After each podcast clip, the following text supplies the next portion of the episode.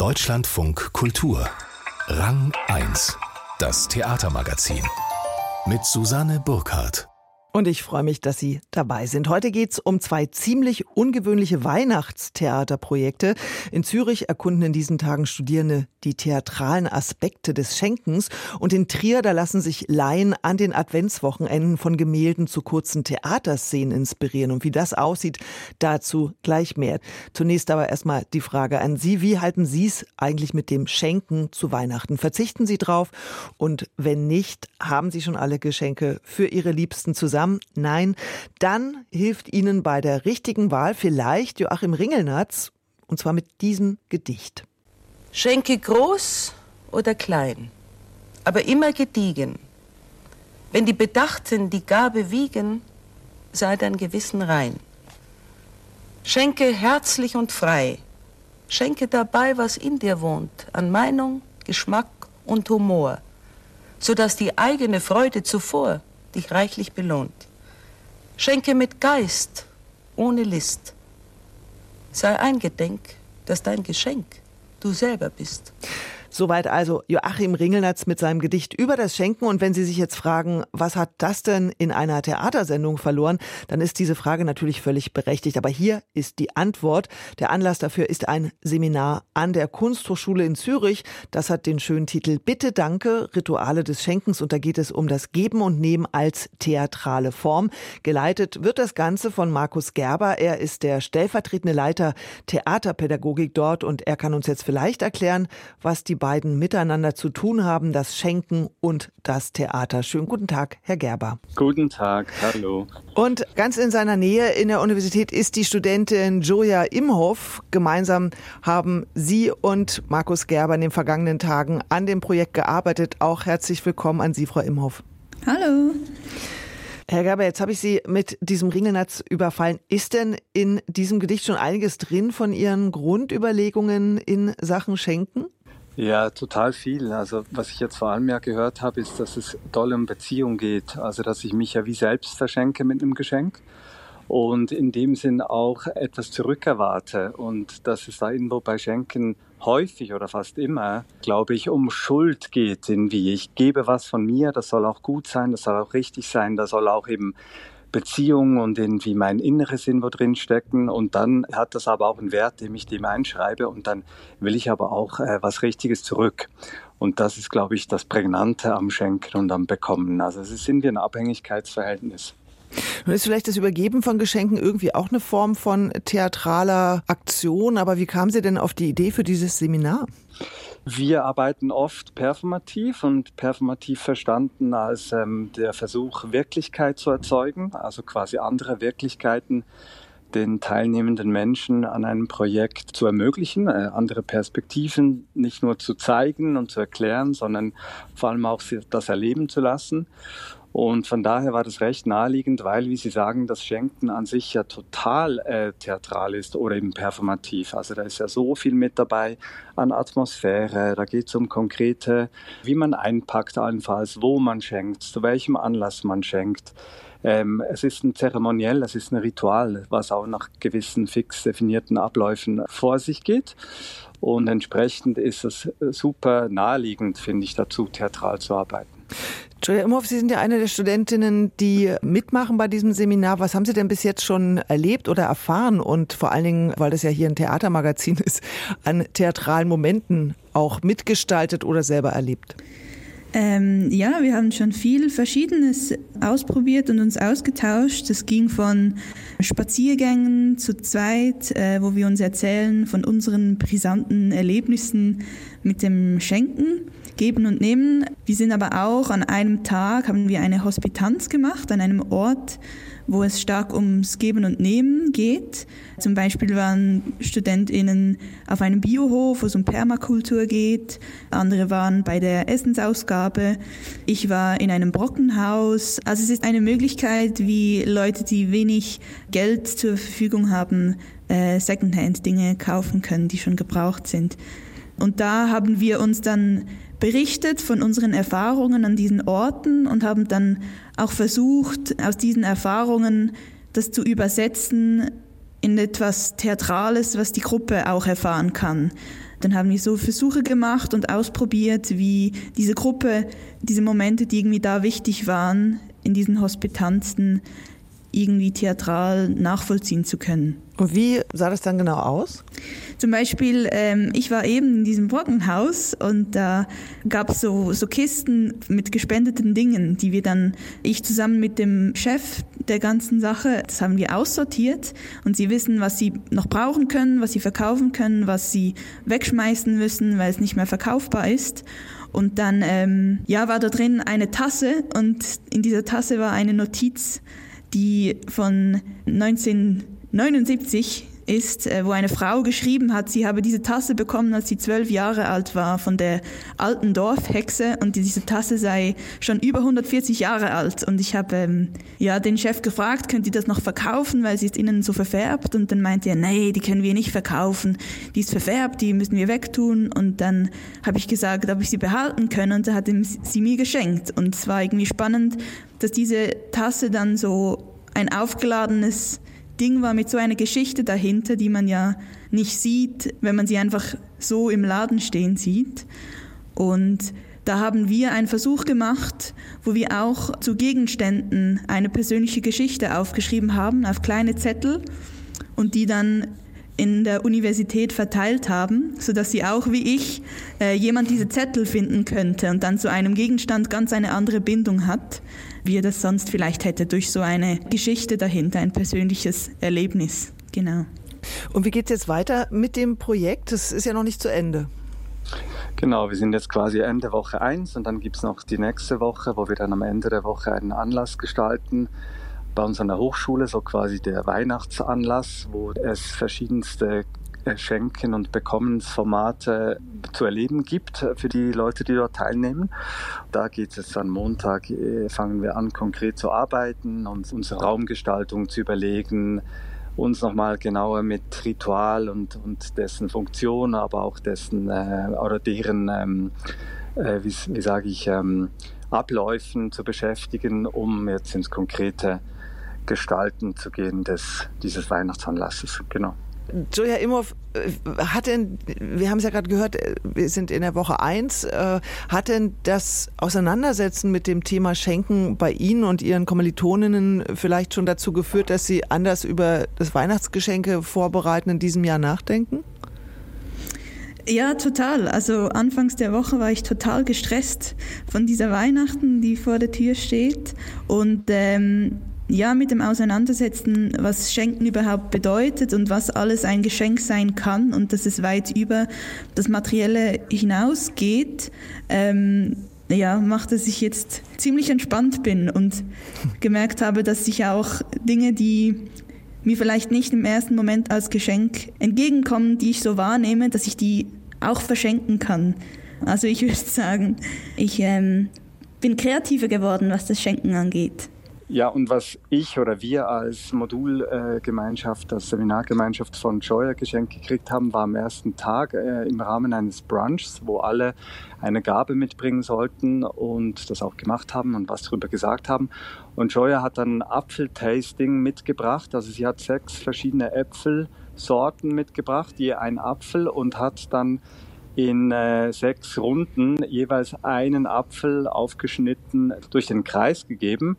Und wir haben dann eigentlich während dieses dreiviertelstündigen Brunchs äh, ständig über Äpfel und deren unterschiedlichen Geschmack, aber auch woher wir sie kennen, was wir damit verbinden und so weiter gesprochen. Sie hat uns eigentlich, nicht eigentlich, Joya hat uns wie Gemeinschaft geschenkt, äh, eine Art von Auseinandersetzung mit uns und auch einem Stück Natur. Und das fand ich doch auch ein sehr tolles Geschenk, wo ich dachte, ah, vielleicht mache ich sowas an meinem Weihnachten mit meiner Familie. Ja. Dann wünsche ich noch viele Erkenntnisse und tolle Erfahrungen bei dem Seminar Bitte Danke, Rituale des Schenkens, ein Projekt der Theaterpädagogik, Regie und szenischer Raum an der Kunsthochschule Zürich und mit Markus Gerber, stellvertretender Leiter der Theaterpädagogik und der Studentin Julia Imhoff habe ich gerade gesprochen. Ganz herzlichen Dank, dass Sie mir Ihre Zeit geschenkt haben. Vielen Dank. Vielen Dank. Danke. Museen sind sehr kreativ im Versuch, ihre Räume zugänglicher zu machen. Das Museum Morsbruch hat gerade Bürger der Stadt eine eigene Ausstellung kuratieren lassen. In Hamburg gibt's ein Blind Date, also Kunst ohne Titelbeschreibung. Und in Trier, da werden an diesen Adventswochenenden Theaterszenen vor Gemälden gespielt. Von Laien, die sich von den Kunstwerken haben inspirieren lassen. Und einstudiert und bearbeitet hat diese Szenen der Regisseur Marc Bernhard Gleisner. Schönen guten Tag nach nach Trier. Einen wunderschönen guten Tag zurück. Herr Gleisner, Theaterszenen vor Gemälden. Wie kommt man denn auf sowas? Waren Sie da angeregt von den Tableaux vivants, also den live nachgestellten Bildern? Eigentlich gar nicht. Es war eigentlich eine ganz pragmatische Geschichte, die dahinter steht. Das Stadtmuseum hat eine Ausstellung, die heißt More. Und die haben viele Bilder, die die im Bestand haben, rausgesucht und haben sich das Ziel gesetzt, die Geschichte um die Bilder herum zu erzählen. Und da die Angst hatten, dass das äh, vielleicht ja irgendwie untergehen konnte, kam irgendwann mal so das Gespräch, ob wir nicht was dazu zusammen machen könnten. Und äh, mir kam die Idee dazu zu sagen, im Advent ist doch eine ganz andere Auseinandersetzung mit unserer Welt sowieso schon ästhetisch geprägt.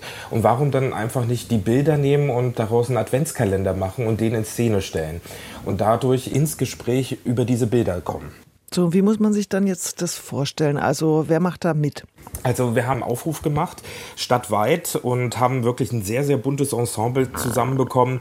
Jung, alt, äh, Geflohene, die gesagt haben, boah, das würde sie total interessieren. Und die alle haben sich ein Bild aus dieser Ausstellung ausgesucht.